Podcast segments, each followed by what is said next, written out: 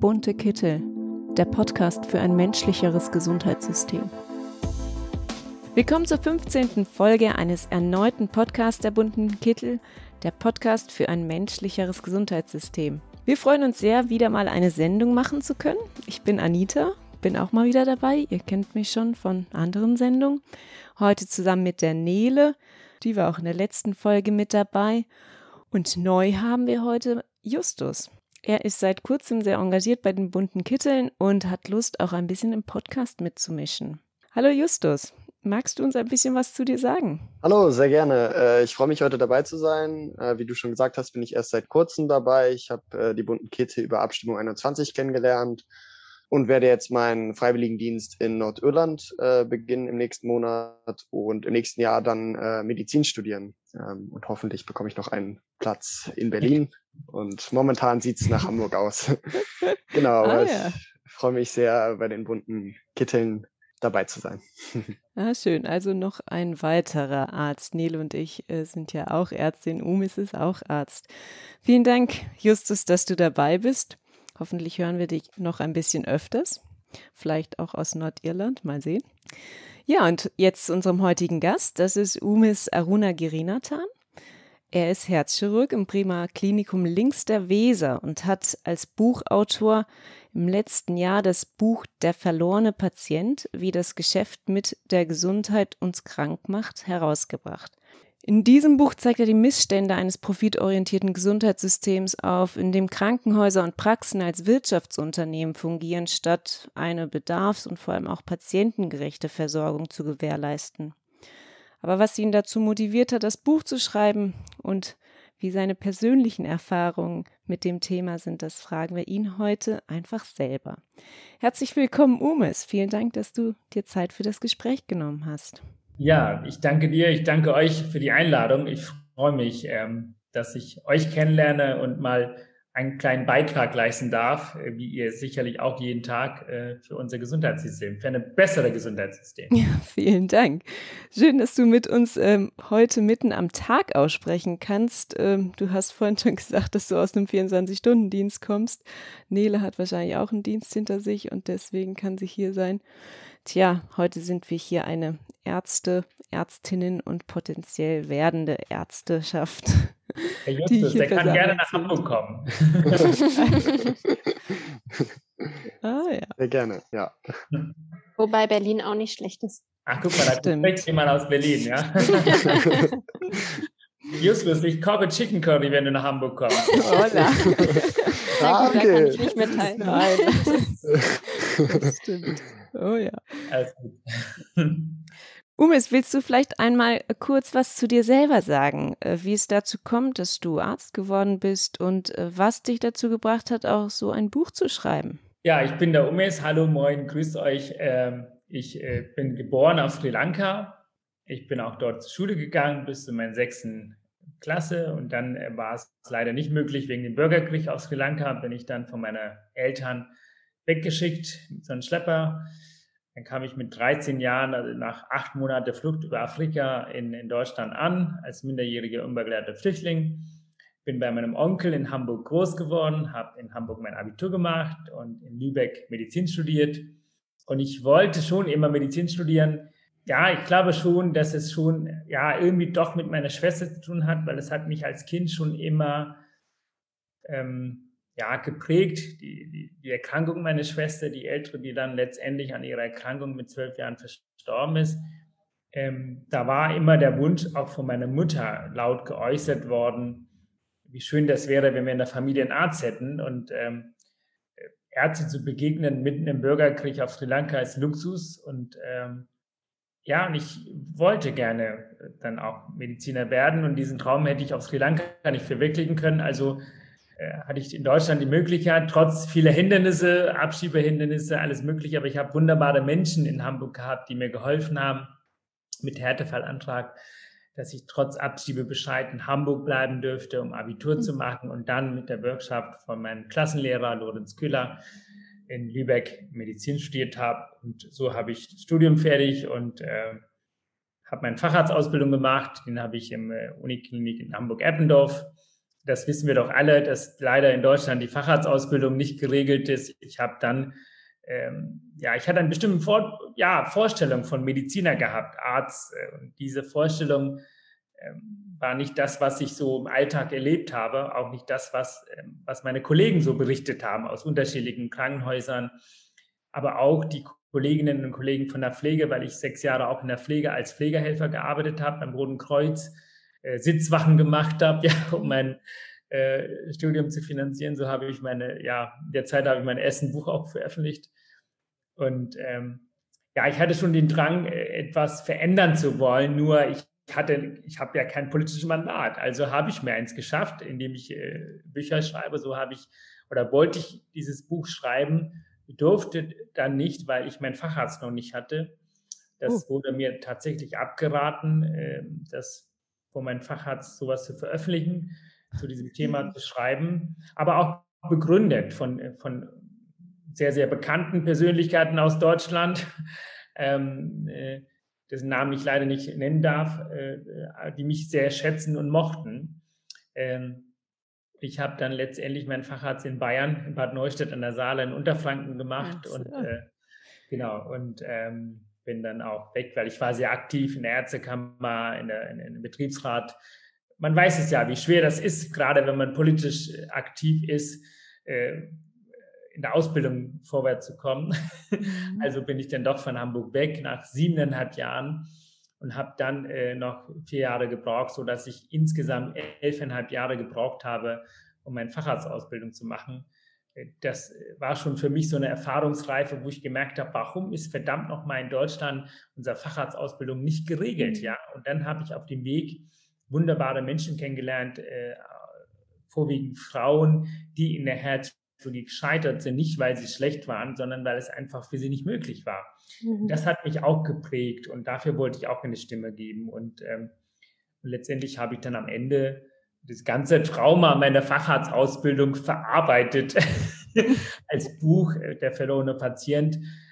Ich glaube, dass es wichtig ist, dass wir als Mediziner auch politisch engagieren und auch außerhalb der Medizin auch eine Stimme erheben, um dann auch für die Rechte und Belange unserer Patienten ähm, in der Gesellschaft einsetzen. Und das ist für mich eine Form, wie viele andere auch machen. Ne? Ihr macht es ja auch mit dem bunte Kittel, ihre, euer, euer Beitrag.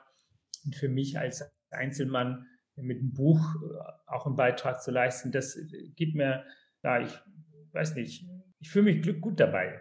Dann hast du ja schon ähm, trotz so langer Facharztzeit da so viele andere Erfahrungen und auch so viel Engagement erlebt und mitgemacht, dass das sicherlich trotzdem eine gute Zeit war, auch wenn es dann etwas länger gedauert hat, bis nee, das war gut. Ich habe nichts bereut. Es ist alles gut. Äh, ich habe viel gelernt. Ich habe nicht nur gelernt für mein Facharzt, äh, Facharzt Herzchirurgie, sondern auch die Struktur kennengelernt und, mhm. und die Politik dahinter.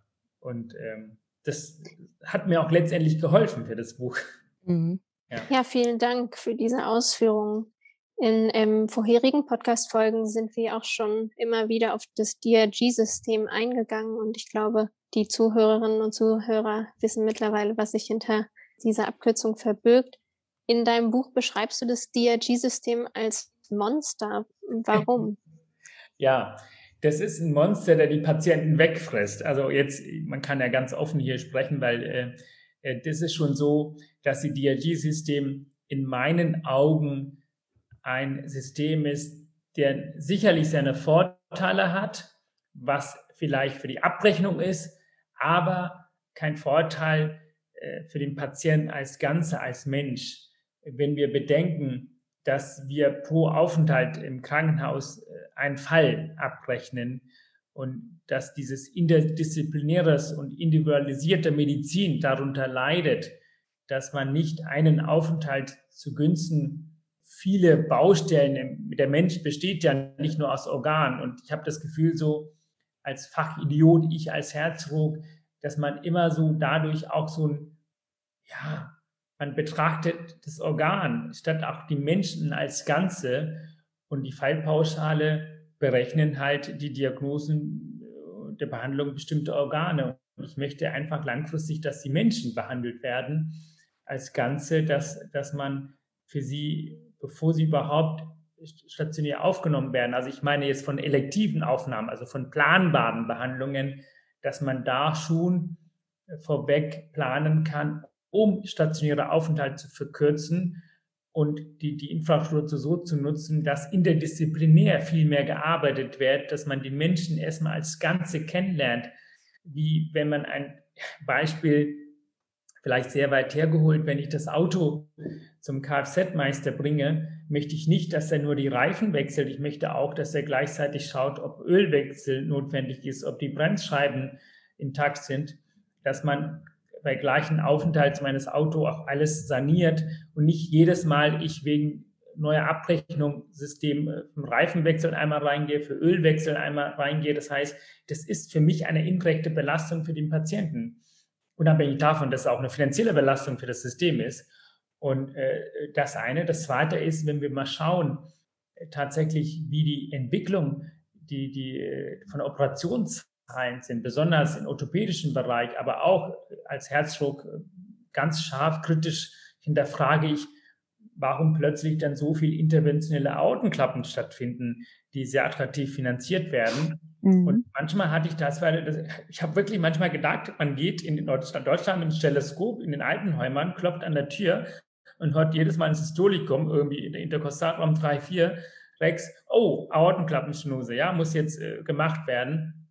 Und zwar, dann fragt man sich, und nicht nur ich, ich habe meine Kollegen haben berichtet, teilweise demenzkranke Menschen, die mhm. im Rollstuhl sitzen aus anderer Erkrankung, mhm. die überhaupt nicht die Lebensqualität haben, auch nicht gewinnen würden durch einen Ersatz dieser Klappe, was äh, um 30, 40.000 Euro kostet.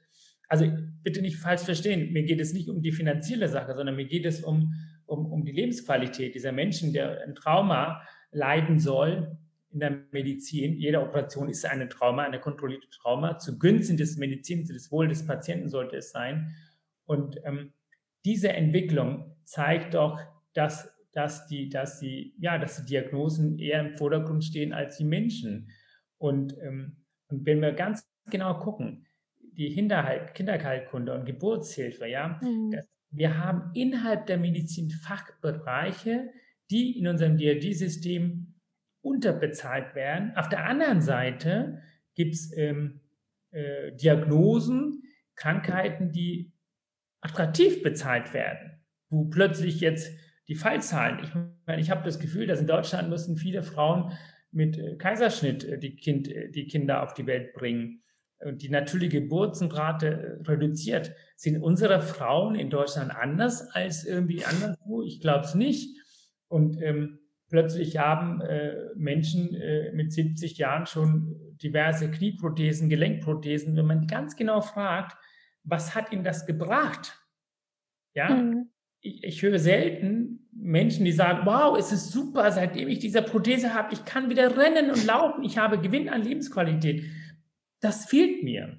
Ja, ähm, und ich Vielleicht glaube, ein ganz kurzer jetzt, Einwand äh, ja. äh, für unsere nichtmedizinischen oh, Entschuldigung, Hörer. ja, ich ähm, vergesse es manchmal. Du redest ganz selbstverständlich von Systolikum ja. und Aortenklappenstenose. Ja. Also das äh, ist, was du vorhin angesprochen hattest, ähm, betrifft ein Herzgeräusch, das man hören kann, was dann der Hinweis dafür sein kann, dass die Aortenklappe, eine Klappe des Herzens, verengt ist etwas, was man operieren kann, was früher konventionell offen am Herzen operiert wurde und wo es seit einiger Zeit jetzt die Möglichkeit gibt, das über einen Katheterzugang zu machen, so dass der Brustkorb nicht aufgeschnitten werden muss. Eine elegante Lösung, aber mit den Einwänden, die du vorhin genannt hattest. Nein, ich ja. finde das schön, die Entwicklung. Vielen Dank nochmal, dass du das. Äh, also, nur wir müssen immer mal dran denken, dass nicht Nein, unsere Sprache sprechen. dass du das sagst, das, weil man vergisst es, weil ich habe ja irgendwie jetzt meine 24 Stunden Dienst hinter mir. Ich bin ja, irgendwie ja. Modus drin. Du bist in der Klinik.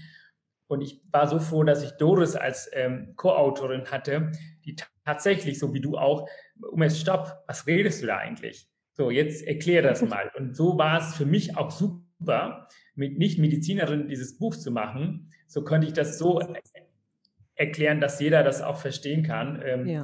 ähm, das ist, finde ich, auch unglaublich wichtig. Also ich glaube, es ist die Zeit gekommen, dass wir ähm, eine Neuentwicklung, neu durchdachtes System entwickeln müssen, mit gemeinsam mit Juristen, mit Wirtschaftlern, mit, mit, mit allen Beteiligten für, für unser Gesundheitssystem. Ich bin ja ein großer Fan auch von unser Gesundheitssystem, weil ich glaube, dass wir eine der besten Gesundheitsversorgung haben, äh, weltweit verglichen, aber äh, teilweise auch Überversorgung. Ja, auf eine Seite, also wir haben teilweise Überversorgung, was nicht notwendig ist. Auf der anderen Seite haben wir Defizit und wir mussten irgendwie schauen, dass wir uns wirklich auf die notwendigsten Diagnostik und, und, und, und, und ähm, äh, Therapie konzentrieren, die den Patienten wirklich was bringen. Also ich habe ja ganz viele Forderungen in, dem Bücher, in meinem Buch reingeschrieben. Es sind tausend Themen, aber mhm. wir können eins nach dem anderen besprechen. Mhm. Wer profitiert denn deiner Meinung nach von dem DRG-System? Sind es ähm, ja, die Krankenhäuser, die Patientinnen oder die Ärzte und Ärztinnen? Oder? Also ich glaube, dass so ein DRG-System, äh, man kann nicht nur sagen, dass nur äh, ein Teil profitiert. Es gibt Leute, die profitieren davon nicht.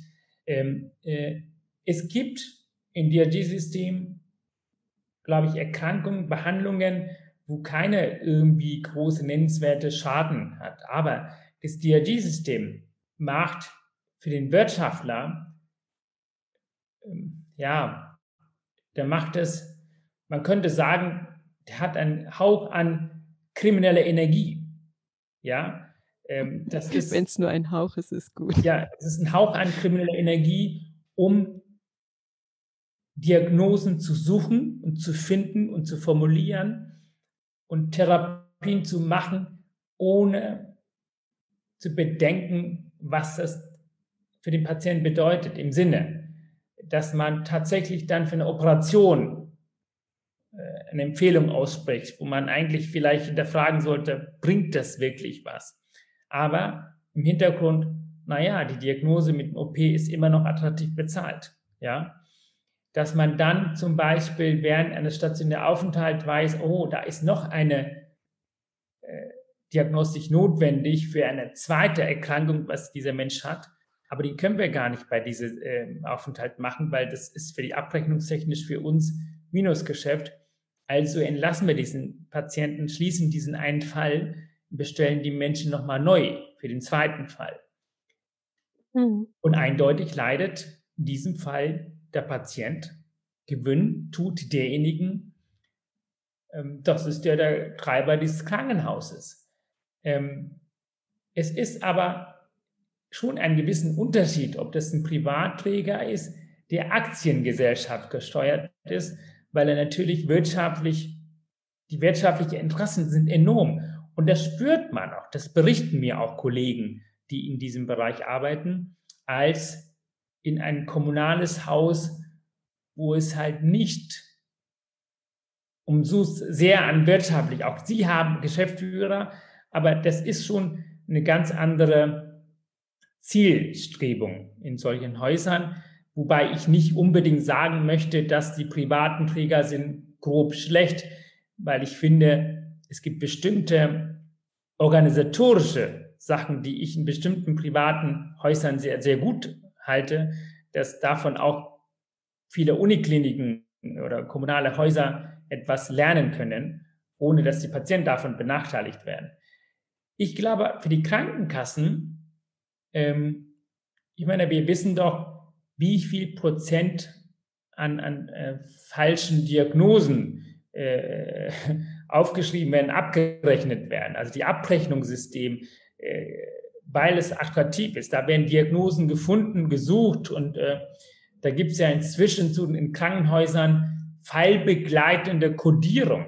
Ja, da kommen mhm. Damen vorbei, einmal pro Woche sitzen mit Ärzten und Schwestern und suchen. Was können wir denn noch nehmen? Hat er nicht Luftnot gehabt? Hat er nicht irgendwie, äh, äh, war er nicht überzuckert? Hat er nicht irgendwas noch zusätzlich, was wir noch diesen Fall attraktiver machen können? Das heißt, dass man Fall plus, ja, den Bonus noch dazu gewinnt. Ja, ob das 800 Euro ist oder 2000 Euro ist, eine andere Sache. Und ich mhm. glaube, dass darunter auch sicherlich auch Krankenkassen leiden. Ja, ich meine, auf der anderen Seite steigen die Krankenkassenbeiträge, aber wir haben nicht parallel einen Gewinn an Lebensqualität.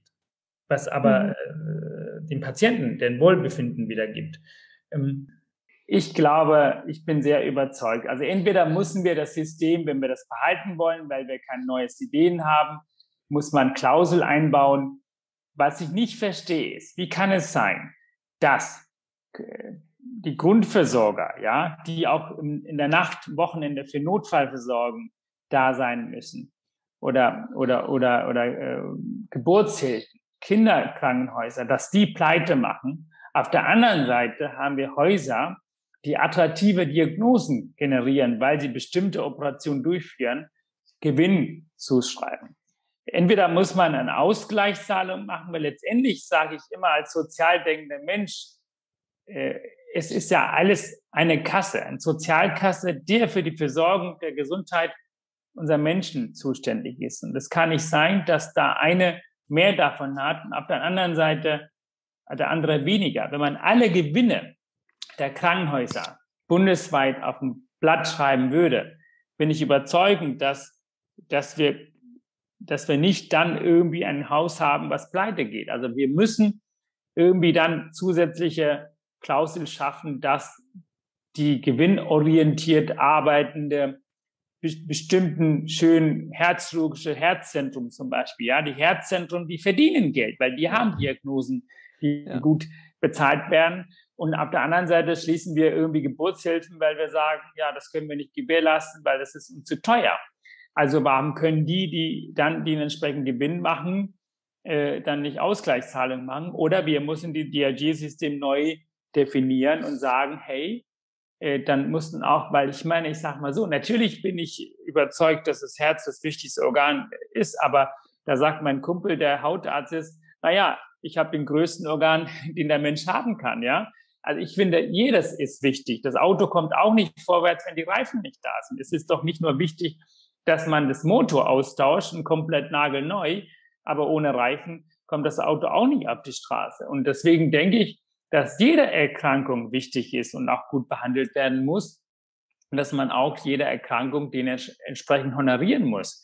Ähm, ähm, natürlich hat bestimmte Erkrankungen oder operative Methoden äh, mehr Kosten, ja, was die Infrastruktur betrifft. Aber ich glaube schon, dass da ein Defizit ist, wo wir ran müssen.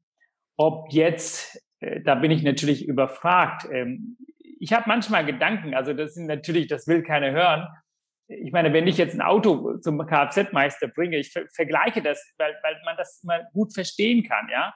Und der mir sagt, ich habe jetzt einen Reifen ausgetauscht, eine Woche später funktioniert das irgendwie nicht. Was mache ich denn dann? Ähm, ich habe ja bezahlt, dann muss ich jetzt wieder neu bezahlen.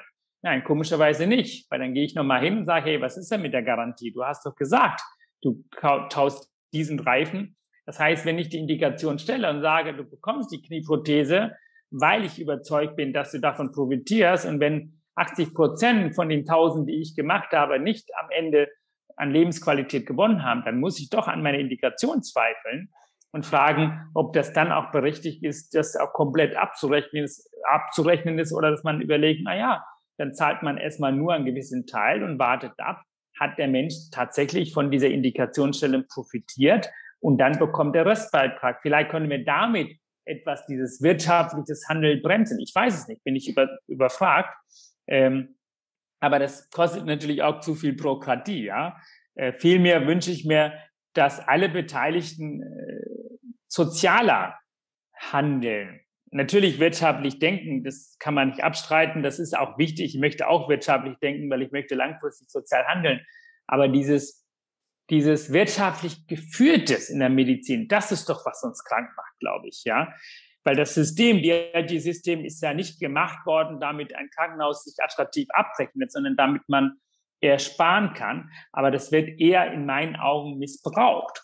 Äh, wenn, wenn Menschen dieses nicht missbrauchen würden, äh, ich meine, schaut doch mal ganz genau, was die Verweildauer an, ja. Äh, das ist ja Wahnsinn, ja, was in den letzten Jahren geschieht der mittlere Verweilsdauer hat sich verkürzt. Das heißt, ein Patient, der am Herzen operiert wird, soll jetzt am siebten Tag nach Hause gehen. Das schaffen die meistens auch, aber nicht alle. Ja, warum? Weil Krankenhäuser konkurrieren. Die wollen das möglichst schnell den Patienten Also nicht in kurzen, also äh, Verweis, also im dritten Tag, dann gibt es der Abzug, aber zu mit mittleren Verweisdauer. Das heißt, je, je früher die Krankenhäuser dieses Jahr Menschen nach Hause schicken, desto stärker ist der Konkurrenz in drei Jahren, weil das sind nämlich die Daten, auf denen sich die Verweisdauer abrechnen. Das heißt, wir fressen uns einen eigenen äh, Schwanz ab und haben am Ende kein Gleichgewicht. Ja, also das ist verrückt. Also das ist schon so, dass ähm, ich in vielen Punkten dieses System nicht für gut halte, ähm, solange wir Missbrauch haben. Und Menschen sind nun mal äh, Missbrauchtäter, ja. Und äh, wünschenswert wäre, dass es nicht so ist. Und auch ein anderes System, äh, was wir vielleicht neu entwickeln müssen, kann und wird auch missbraucht. Ähm, und da muss man natürlich äh, zusätzlich Klauseln schaffen, aus der Erfahrung, die wir haben, was macht man denn bei solchen Fällen äh, der Missbrauch, falsche Abrechnung? Das wurde ja jahrelang gar nicht bestraft im Sinne von, ich will ja nicht, dass irgendjemand deshalb im Gefängnis geht, aber zumindest wäre es, das haben wir jetzt in der Entwicklung, dass wenn eine falsche Abrechnung kommt, dass auch Krankenhäuser dafür dann auch äh, Strafe zahlen müssen, ja. Also das ist, war ja jahrelang nicht mehr so der Fall also wenn ich als Privatperson irgendwie Steuer bezahlt habe, dann bin ich schon halb, also wirklich äh, halb Fuß im Gefängnis, aber Krankenhäuser jahrelang nicht. Also ich glaube, dass da schon eine Entwicklung ist. Aber ich denke, wir müssen gemeinsam überlegen, welches System bringt es denn dem Patienten endlich als Ganze, als Mensch wieder im Mittelpunkt? Da müssen wir uns als Mediziner, als Pflegepersonal, als, als verantwortliche Juristen und Wirtschaftler und auch Politiker vor allem gemeinsam äh, äh, zusammensitzen und Gedanken machen, eine Lösung finden. Ich glaube nicht, dass wir als Mediziner alleine äh, mit Pflegekräften äh, das schaffen würden, weil es sind viele Faktoren, Gesetze, die eine wesentliche Rolle spielen. Wir dürfen eins nicht vergessen. Die Gesundheitsversorgung ist ja nicht nur in einer Hand der Bundesregierung, das ist ja teils ähm, äh, die, die Verantwortung der Länder. Das ist ja auch manchmal ein ja, hat seine Vor- und Nach Nachteile, dass man mit vielen Leuten äh, absprechen muss. Das ist viel komplexer, habe ich gemerkt beim Schreiben dieses Buches. Ich bin da naiv an die Sache rangegangen, weil ich wollte eigentlich nur kritisch etwas bewegen, aber letztendlich war es doch viel mehr, äh, die ich dazu gelernt habe. Es ist nicht, nicht ganz einfach zu durchblicken. Ja, also wie du gerade sagst, es ist nicht sehr einfach zu durchblicken und gerade jetzt für Leute, die eben nicht Teil des Systems sind, ähm, also ist so jetzt im Kontakt mit anderen Menschen, die jetzt nicht so einen Einblick in das System haben, höre ich oft, ja, man müsste eigentlich alles verstaatlichen und alles in Gemeinwohl überführen. Also ich denke, wir als Bunte Kittel sehen es auch völlig so, dass alle sich an einen Tisch setzen sollten und ein neues System entwickeln sollen. Aber denkst du, es wäre schon ein Schritt, ein Schritt in die gute Richtung, wenn jetzt diese Aktiengesellschaften, die du angesprochen hattest, dass sozusagen das eher auch in staatlicher Hand äh, zu finden ist, sozusagen, also äh, als Gemeinwohl, sozusagen im Gemeinwohl. Denkst du, das ist ein. Also ich glaube, ich glaube, also ich habe, äh, ich war ja Anfang, ich sage ganz offen und ehrlich, ich war ein sehr großer Kritiker der private Krankenhausträger. Inzwischen, weil ich sie kennengelernt habe, sehe ich auch bestimmte Vorteile, was die haben, was die Strukturen betrifft, was die, ähm, was die planbar und was, äh, ähm, ja, was ich in bestimmten Uni- oder Kommunalhäusern nicht gesehen habe. Aber was ich, was nicht sein darf, ist, dass Medizin, ein, ein, ein, ein Krankenhaus, was für die Gesundheitsversorgung da ist, darf keine Aktion, Aktiengesellschaft sein. Weil das ist ein großer Fehler. Das kann man und sollte man auch gesetzlich abschaffen, weil da merkt man schon, dass da enormer Druck da ist von diesem privaten Träger, äh, die Aktionäre gegenüber, ja, Gewinn auszuschütten. Das ist ja deren Aufgabe, ja. Ähm, und da ist ja von Anfang an, ja, genau. Es ist, naja, jedes Krankenhaus ist ja ein Wirtschaftsunternehmen, weil ich verdiene Geld. Aber nur das Problem ist bei diesem Aktiengesellschaft, da ist ja von Anfang an vorprogrammiert, dass die Zitrone äh, maximal ausgepresst wird. Ja, also das ist, was mich da stört, dass das von Anfang an wirtschaftlich durchdacht gemacht wird. Und dabei ist es doch kein Wunder, dass das Soziale, das Medizinische, das Empathische dabei verloren geht.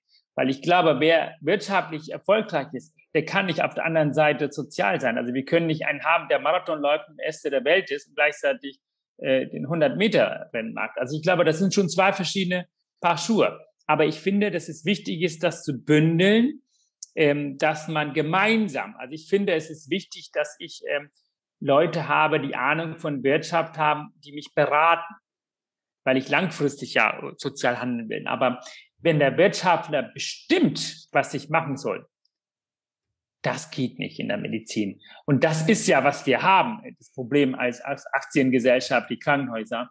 Und ich bin äh, maximal dafür, dass man das abschaffen muss. Ich glaube nicht, dass man ähm, unbedingt Privatträger abschaffen muss, weil ich glaube, dass die Privatträger können genauso gut arbeiten. Teilweise sind sie sogar in der Infrastruktur nicht schlecht. Aber man muss aber, und das ist ganz wichtig, das darf nicht sein, dass die Privatträger nur den Rosinen herauspieken und sagen, ach, wir machen denn jetzt nur das Herzzentrum auf und äh, sind nicht in der Verantwortung für die Grundversorgung. Weil das ist ja wichtig. Die Grundversorgung für die Gesamtbevölkerung muss breit gewährleistet sein. Also äh, jetzt äh, zum Thema Bertelsmann-Studie habt ihr alle schon gelesen und mhm. ähm, ich äh, äh, sehe das etwas kritischer, äh, was die Daten betrifft, weil ich finde, dass es sehr wichtig ist für die Bevölkerung, dass die Grundversorgung gewährleistet ist und zwar breit.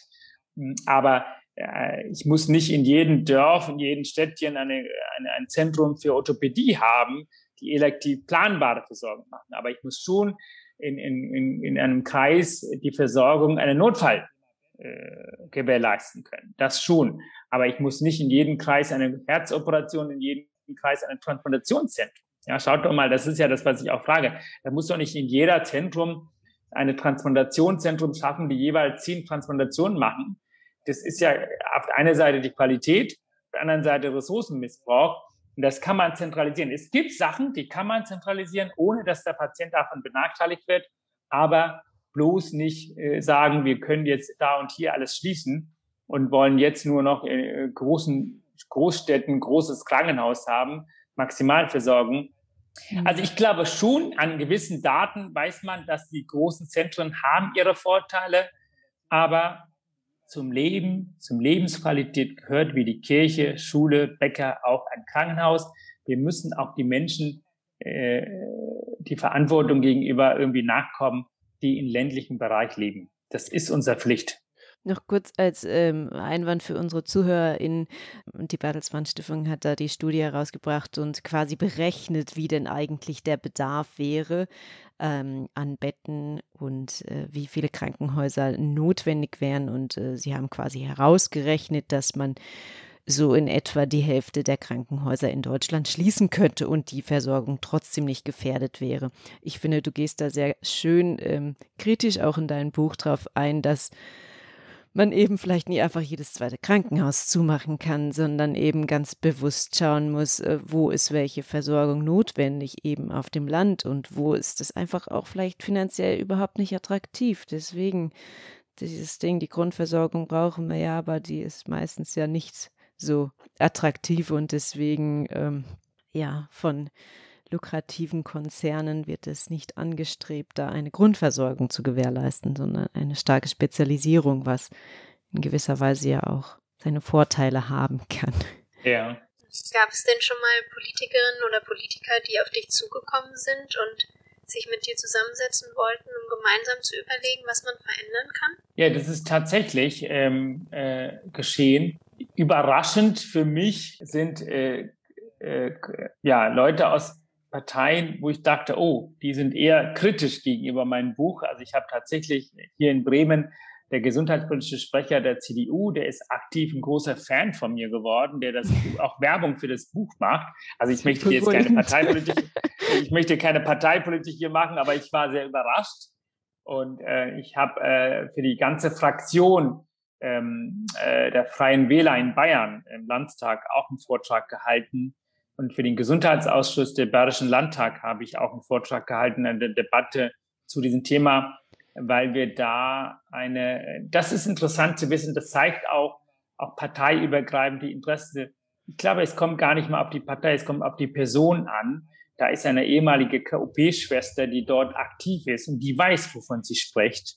Mhm. Und die kann auch ihre Parteikollegen, die vielleicht gewissen konservativen Ansatz haben, sehr von dem Sozialen überzeugen. Und das ist, also wir brauchen, und das ist, zeigt auch wiederum, dass wir Menschen in der Politik brauchen, die aus, äh, ja, aus der Gesellschaft kommen, besonders dann, wenn es um Gesundheitspolitik geht. Ähm, ich habe ja nie verstanden, warum Menschen in der Politik was zu sagen haben über Gesundheitsversorgung, die nie einen gewissen Beitrag unmittelbar für die Patientenversorgung gewährleistet haben. Das habe ich nie, nie verstanden. Damit zu tun hatten. Mhm. Ja, also das, das, das ist für mich so äh, lo, nicht logisch. Ich will nicht sagen, dass, die, dass, äh, dass jemand, der in der Gesundheitswesen arbeitet, unbedingt ein besserer Politiker ist. Aber zumindest, wenn man diese Voraussetzung erfüllen könnte, dass im, im Bundestag Leute sitzen oder in der Politik, dass die aus, aus der Gesellschaft kommen, dass sie auch mal einen Beitrag geleistet haben. Das kann ich, es muss doch irgendwie sein, dass Leute, die auch wirklich mal gearbeitet haben, mit, mit uns gemeinsam, dass sie dann auch die Ideen mitnehmen, dass sie auch den, den Draht zur Gesellschaft, zum äh, Leistungserbringer sind ja wie, also die, die arbeiten, ja, äh, dass sie den haben. Das habe ich in Deutschland nie verstanden, dass, äh, dass da wie so ein äh, Marionetten jedes Amt irgendwie ausgetauscht werden kann, also nach Lust und Laune. Das ist so für mich nicht logisch. Äh, vielleicht ändert sich das in Deutschland, vielleicht wünsche ich mir, ich hoffe, das hängt ja auch von der Position, äh, was, was die Parteien jetzt basteln in, mhm. in, in Berlin. Ich bin mal gespannt, was am Ende da rauskommt. Ähm, äh, bin ich auch für Abschaffung der Zweiklassenmedizin, aber da, da werden wir mit, mit bestimmten Parteien nicht jetzt vorankommen. Das werden ähm, sie nicht machen. Ja. Das werden sie nicht machen. Verrückterweise, ja. ja. Genau. Weil das sind ja, die sind ja, die, die haben ja die bessere Medizin bekommen sie auch. Immer, ich sage mal offen und ehrlich, ich bin auch privat versichert äh, und merke, wie, was für einen Vorteil ich habe und ich das nicht gerecht finde. Ja, also ähm, ich wollte noch mal ähm, hinzufügen zu dem Punkt, was du gesagt hattest mit den freien Wählern und also, dass du da ja. mit den Vorträgen und Kontakt zu Politik, äh, da ich jetzt vor einigen, einiger Zeit auch auf einer Veranstaltung war mit Abgeordneten aus Berlin, äh, und dort war auch CDU, SPD und Grüne vertreten. Und da ist mir eben aufgefallen, wie, auch wenn es keine Spezialisten fürs Gesundheitswesen jetzt waren, aber trotzdem ist mir da aufgefallen, dass das Wissen einfach auch komplett fehlt. Also der CDU-Politiker hat gesagt, ja, also ich halte es nicht für ein Problem, wenn die Profite machen. Diese Profite sollten halt bis zu einem gewissen Grad begrenzt werden, aber so das Fallpauschalensystem hält er eigentlich für im Grunde, also fand hat nicht das Problem wirklich gesehen. Also ich habe das dann eben erklärt und so, wo ich das Problem sehe und Grüne und SPD in dem Fall ähm, haben mir auch zugestimmt. Aber ich glaube, vielleicht fehlt es da auch einfach teilweise wirklich an Wissen und vielleicht beispielsweise solltest du dort als Vortragender, was hältst du denn von so einer Idee, wo man wirklich mit so jetzt in, als deiner Person, dass du sozusagen Vortrag beispielsweise jetzt halten würdest gegenüber solchen yeah. Du, äh, es geht, äh, ich, ich bin überzeugt, wir haben noch ganz viele tolle, erfahrene Kollegen in der Klinik. Also, äh, ich bin natürlich immer gerne dabei. Ich habe tatsächlich den Olaf Scholz auch persönlich getroffen. Der hat auch meine Daten bekommen. Ich habe ihm ähm, auch meine Unterstützung zugesagt, dass wir im Bereich, gut, ich mache ja auch nicht nur Gesundheitssachen, also ich mache andere Sachen, ähm, dass da ich gerne machen würde, im Hintergrund arbeiten. Ne? Dass ich gerne im Hintergrund gerne, ich habe kein Problem, einmal im Monat nach Berlin zu fahren. Die, der Staat muss mir keinen Cent bezahlen. Ich zahle auch gerne meine Fahrt, aber wenn ich denn damit etwas bewirken kann, dann gerne berate ich, gerne erzähle ich. Aber da gibt es auch viele andere Kollegen von der Pflege, viele Ärzte, die jahrelang noch mehr gearbeitet haben, die dann irgendwie viel mehr beitragen können als die gewählten Abgeordneten, wie du auch sagst. Ähm, die leider von der Materie keine Ahnung haben. Ich glaube, es ist schon ein Unterschied, ist, ob man auf dem Papier etwas liest und ähm, das ist die Rechnung, äh, Beispiel Bertelsmann-Studie, aber äh, das Praktische ist ja immer noch ein, ein andere. Ne? Und das fehlt tatsächlich vollkommen richtig.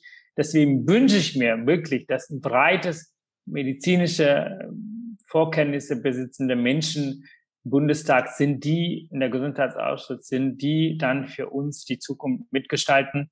Ich ähm, am liebsten würde ich gerne da mitmachen wollen. Ähm, ich habe aber kein Mandat. Ähm, ich äh, bin auch gerne Arzt. Also ich, mir würde auch etwas fehlen, was ich jetzt habe. Ne? Das, äh, Ich liebe meine Patienten, auch wenn ich immer so streng bin zu denen. Und die lieben mich, glaube ich, auch. Weiß ich nicht. Ja, aber ich, ich finde das schon wichtig. Ich wünsche mir einfach, dass viele Menschen einfach aktiv werden. Leider ist es auch schwierig. Ich meine, es ist doch für mich auch nicht einfach, einen Job überall zu finden. Das ist so.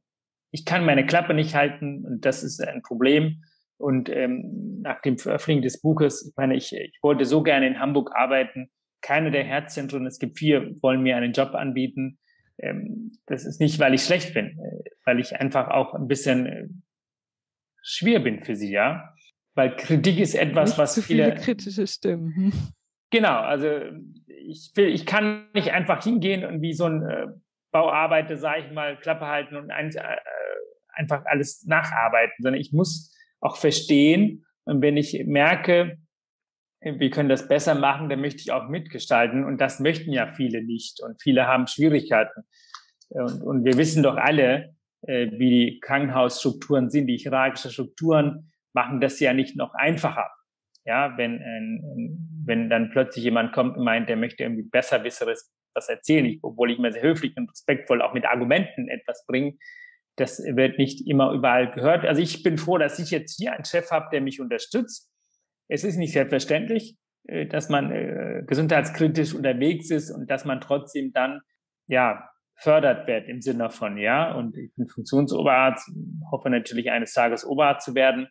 Das ist, äh, glaube ich, nicht überall möglich, weil manche Chefs, Ärzte mögen nicht äh, jemanden haben wie mich. ist, Ja, aber eigentlich profitiert ja jedes Krankenhaus, alle Patienten und wahrscheinlich auch ein Chef eher davon, wenn Mitarbeitende auch kritisch denken und selber denken. Und ich meine, wenn jemand kritisch denkt, dann heißt es, dass man sich mit etwas auseinandersetzt und engagiert dabei ist. Und das ist schade, wenn das nicht funktioniert und abgesägt wird. Ich habe hier in Bremen ein kleines Haus gefunden, wo ich, wo ich angekommen bin und hoffe, äh, mal gucken, was die Zukunft bringt. Aber wichtig ist, die Patienten, wie, wie kriegen wir es hin, dass die Politik in Berlin äh, langfristig einen anderen Weg einschlägt äh, in der Gesundheitswesen. Und äh, ich meine, wir haben ja viele Baustellen. Wir sprechen von DRG-System, was für die Patienten enorm wichtig sind. Ich glaube, für die äh, Ärzteschaft sicherlich auch. Ich glaube schon, dass ein oder andere gezwungen werden, Dinge zu machen, von denen sie selbst nicht überzeugt sind,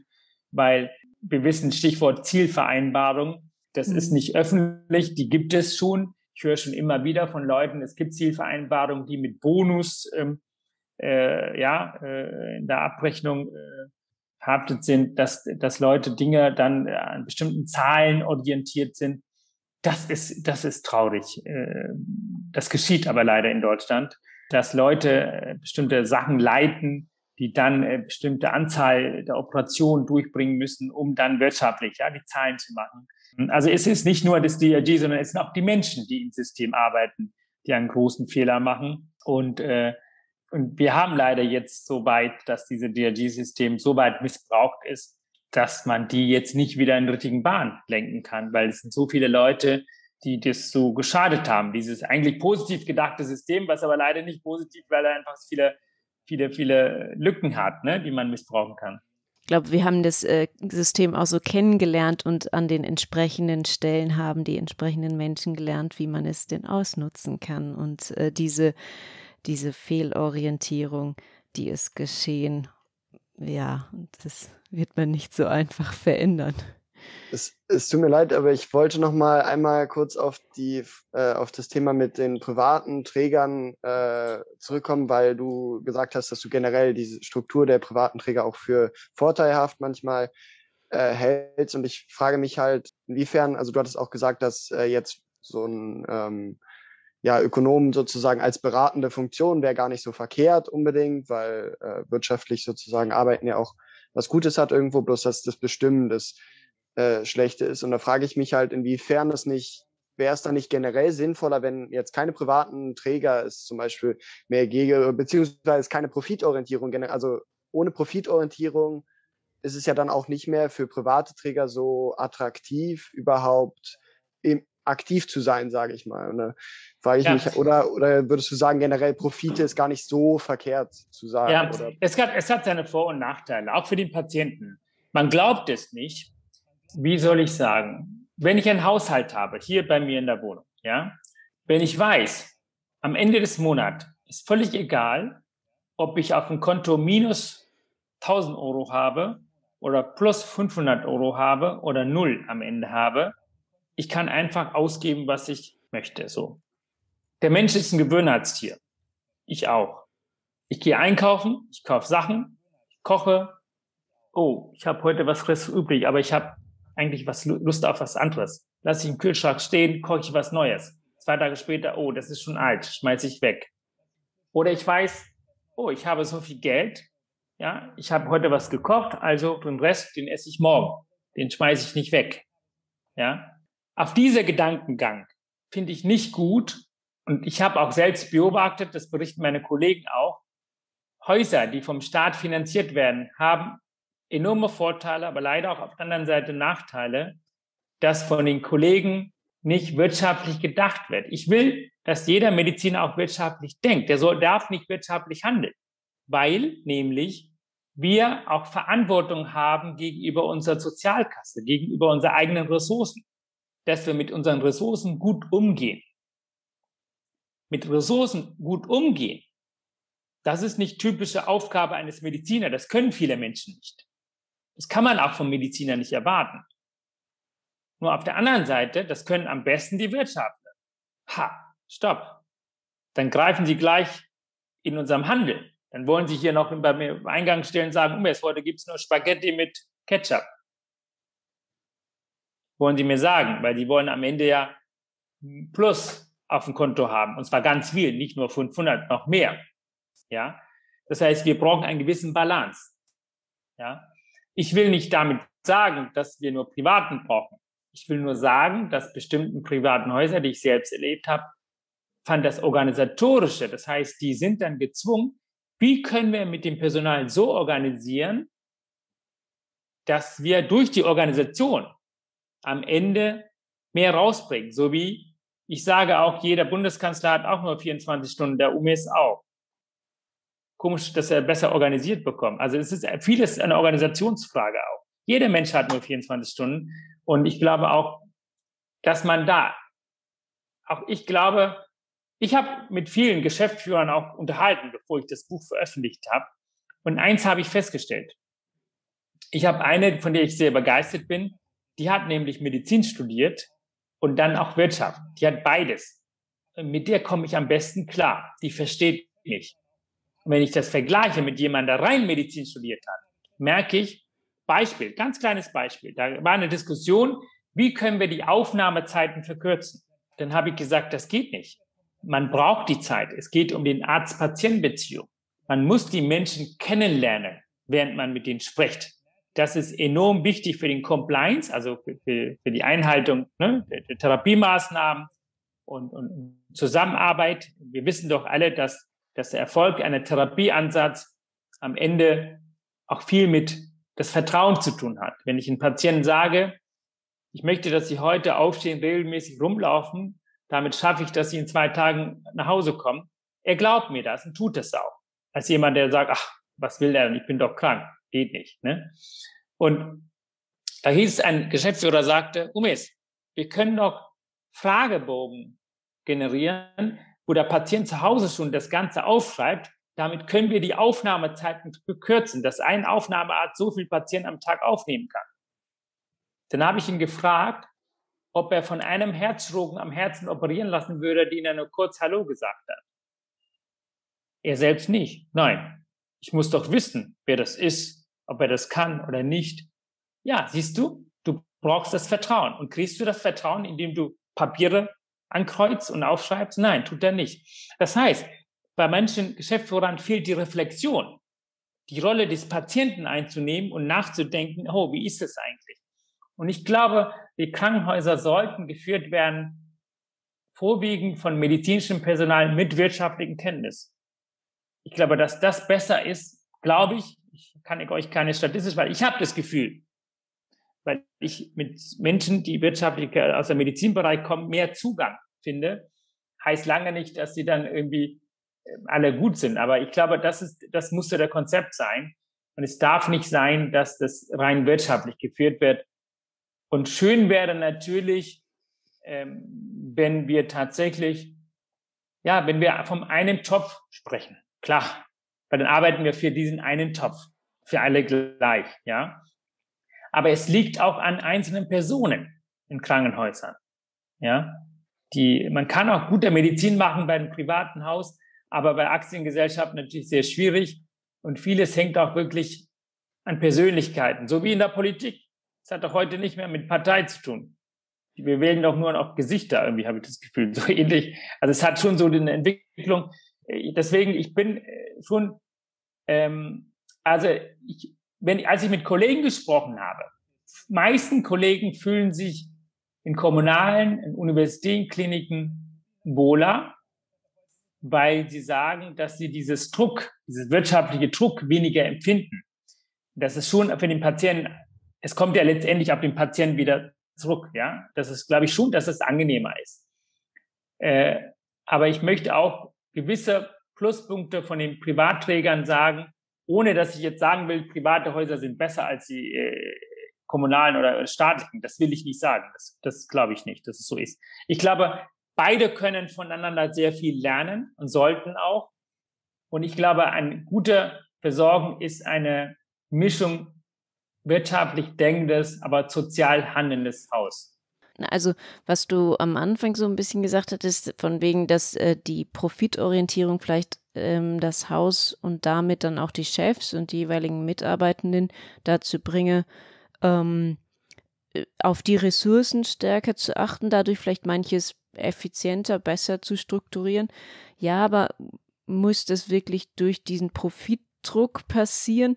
Also ich denke mir irgendwo, haben wir jetzt zum einen die medizinisch-ethische Verantwortung, ähm, Diagnostik und Therapie so durchzuführen, wie es medizinisch einfach sinnvoll ist und nicht anders. Und auch irgendwie auf Ressourcen zu achten. Da denke ich, hm, vielleicht ist jetzt gerade die jüngere Generation an Ärztinnen und Ärzten, die auch kommen, da nochmal hoffentlich ein bisschen bewusster auch. Ähm, das hat ja nicht unbedingt etwas mit Profitorientierung zu tun, aber verschwenden wir einfach keine Ressourcen unnötig, auch im Krankenhaus nicht. Ich meine, da gibt es eh so viel Verschwendung, so viele Müllberge, so viel Unsinniges. Ähm, können wir uns nicht einfach so ein bisschen mehr die Mentalität erarbeiten, da bewusster drauf zu schauen, ohne dass das aus einem wirtschaftlichen Druck heraus passiert? Ich glaube, also man kann tatsächlich, ähm, deswegen, also ich bin ja total gegen dieses Aktiengesellschaften, wo es enorme profitorientiertes schon ganz oben auf der Fahne an der ersten Stelle schon steht. Da steht ja nicht die Patientenversorgung an erster Stelle, sondern die, äh, der Profitorientierung steht mhm. an erster Stelle. Äh, das ist das, was giftig ist. Ähm, es geht für mich gar nicht um Profitorientierung, es geht um das Wirtschaftliche. Das heißt, ähm, wenn ich mal genauer abkomme, brauche ich unbedingt heute noch ein Röntgen, wenn vier Wochen vorher ein Röntgen war, da klinisch keine Verschlechterung oder Beschwerdesymptomatik gab, warum muss ich jetzt noch mal ein Röntgenbild machen? Es geht mir hierbei nicht mal um diesen 13,50 Euro, glaube ich, im Krankenhaus, also in großen Häusern abbrechen oder 18 Euro, sondern es geht für mich um, um, um die Belastung des Patienten. Ja, ja äh, mir geht es auch um darum, muss ich hier nochmal einen Echo-Controller machen, wenn das schon vom Hausarzt gemacht ist und der Befund da ist. Es fehlt natürlich die elektronische Akte. Das heißt, ich habe die Befund nicht. Ich habe unterschiedliche Krankenhäuser, haben unterschiedliche Programme. Der Programm kann dieses nicht abspielen, also muss ich nochmal wiederholen, weil die brauche ich damit vergleichen nach, nach der Operation. Also es werden ja zu viele Diagnostiken gemacht. Das ist für mich das Wichtigste, dass mhm. man darauf reduziert. Und das ist für mich eher ein wirtschaftlich denkendes Unternehmen, weil wir eher die Verantwortung gegenüber unseren eigenen Ressourcen haben, weil wir die mhm. Kinder morgen auch noch versorgen wollen. Ja, das ist für mich wichtig. Und das kann auch beim privaten Träger sein. Natürlich schwierig, weil er andere Interessen hat, so wie Justus das gesagt hat. Nicht umsonst steigt der Anzahl der privaten Krankenhausträger, weil sie wissen, dass sie Profit machen, sonst werden sie nicht Geld reinstecken. Ja, das ist schon äh, so. Und je mehr private Krankenhäuser wir haben, desto schlechter ist es für die Patienten. Das kann man schon so sagen. Ja, ähm, aber ich, auch die privaten Häuser haben bestimmte Strukturen, die sehr gut erarbeitet sind, die vielleicht viele Häuser übernehmen können. Ja. Das hätte ich mir gewünscht. Dieses wirtschaftlich Denkendes, also nicht die Profit-Denkendes, sondern das wirtschaftlich Denkendes. Mhm. Das ist doch vielleicht auch ein ganz guter Punkt, ähm, um zum Ende des Podcasts zu kommen, ähm, dass man einfach aus allen jetzt schon vorhandenen Strukturen die ja positiven Aspekte übernimmt und in ein neues System sozusagen integriert. Also ich glaube, wir sind jetzt schon eigentlich lange über unserer Zeit. Ähm, aber es war so spannend und ich glaube, wir könnten noch lange weiterreden und Eben habe ich nochmal auf unserem Dokument nachgeguckt und gesehen, dass wir eigentlich bis auf eine einzige Frage keine unserer vorher notierten Fragen gestellt haben, weil das Gespräch einfach sich von selbst so spannend entwickelt hat. Vielen Dank dafür. Ja, das ist, ja weil ich meine, das, es ist spannend, weil wir sind uns doch die Probleme, die wir benennen, die sind ja vor zehn Jahren schon benannt und oder schon 20 Jahren schon. Und äh, leider fehlt uns einfach die Unterstützung von der Politik. Das ist leider das Problem, weil wir von unten schon äh, sehr lange und sehr viele Kollegen haben ja schon damit auseinandergesetzt, leider auch aufgegeben, weil sie die Kraft nicht mehr haben, ja. Und wir dürfen es nicht. Und ich freue mich, dass junge Menschen wie Justus zum Beispiel auch nach, als Nachkommen jetzt schon aktiv werden, bevor sie die Fußstapfen äh, in den Krankenhäusern getreten haben, weil es enorm wichtig ist. Ja? Politisch denkende Menschen in unser Gesundheitswesen ist enorm wichtig. Und, und ich werde am Ball bleiben und ich freue mich, dass ihr auch alle dabei seid und dass wir das gemeinsam irgendwie gestalten können, irgendwie Impulse geben können in den Köpfen der Politik, unabhängig von Parteizugehörigkeit, dass sie dann zugunsten der medizinischen, ich, also ich, ich sag, es gibt in, in, in, nichts Wichtigeres als die Gesundheitsversorgung. Das hat uns der Corona-Krise gezeigt. Alles ist stiegen. Ja, und deswegen ist vielleicht auch das gerade eine gute Zeit, um auch an die Politik nochmal heranzutreten. Wir stehen schon viel auch mit PolitikerInnen in Kontakt und ja, es ist ein sehr zähes äh, Vordringen, aber ich glaube, wenn, dann müssen wir auch jetzt die Zeit nutzen und dein Buch kommt zum richtigen Zeitpunkt, finde ich. Und ja, ich kriege auch hoffentlich Unterstützung. Ich äh, bin froh und dankbar, dass viele das lesen und auch den, äh, es ist traurig, dass man darauf das sagen muss, aber ich bin froh, dass es ein Spiegel-Bestseller ist, weil das ist marketingtechnisch, damit das gut unterbreitet wird. Ne? Also die Menschen ja. müssen lesen, wissen. Äh, bin ein bisschen enttäuscht auch äh, von der Politik. Ich habe viele Parteien hier angeschrieben, Vorträge zu machen, ist, ist irgendwie, da bekommt irgendwie zu wenig. Ich glaube, die haben Angst vor mir. Ich weiß es gar nicht. irgendwie, ich äh, wünschte mir, dass, dass Berlin, oder ich würde am liebsten im Gesundheitsausschuss in Berlin mal einen Vortrag halten, Debatten machen. Mhm. Ich will ja auch was lernen. Ich will ja nicht sagen, dass meine Gedanken nur richtig sind. Ich möchte einfach mal aus der praktisch, so wie ihr das auch macht, Impulse geben, dass wir mal offen und ehrlich diskutieren wir werden nicht auf 180 Grad alles umdrehen können, aber wenn wir schon mal die, die Richtung anders lenken würden, Richtung patientenorientierte Medizin, dann haben wir auch schon mal viel gewonnen. Das ja, das stimmt. stimmt. Okay. Ist vielleicht auch nochmal ein schöner Abschluss. Ja, genau. Ja. Danke. Super. Lohnt sich auf jeden Fall sehr, dein Buch zu lesen. Wir können das, ähm, glaube ich, alle sehr empfehlen. Und ja, ja ich habe mich da auf, an vielen Stellen wiedergefunden oder Situationen, die ich selbst im Krankenhaus erlebt habe. Ja.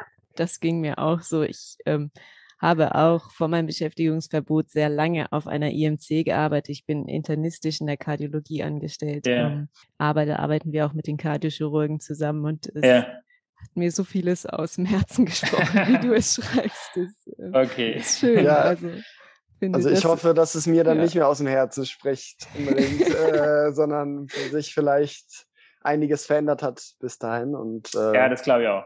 Da sind Leute wie du, glaube ich, sehr wichtig. Deswegen vielen Dank, ja. dass du heute da warst. Ja, vielen Dank, ihr Lieben. Vielen Dank also, für das äh, Gespräch. Äh, dass ihr mich eingeladen habt. Alles Gute, bleibt gesund und wenn ihr Herzschmerzen habt, kommt ihr zu mir. Dankeschön. Ja, und natürlich auch vielen Dank an alle ZuhörerInnen und dass alle wieder reingeschaltet haben. Und wir freuen uns natürlich sehr über Anregungen, Wünsche oder auch Kritiken. Wieder über Twitter, Facebook oder auch Instagram oder eben auch per Mail an bunte-kette.posteo.de. Und ja, gerne könnt ihr uns auch auf unserer Website besuchen. Das wäre www.bunte-kitte.de. Genau. Und in der nächsten Folge haben wir dann Frau Professor Tegetroff zu Gast. Sie ist Professorin für Hebammenwissenschaft. Wir würden uns freuen, wenn ihr auch beim nächsten Mal wieder dabei seid. Und vielen Dank und tschüss. Ja, tschüss Nele und Justus. Vielen Dank. Danke. Ciao.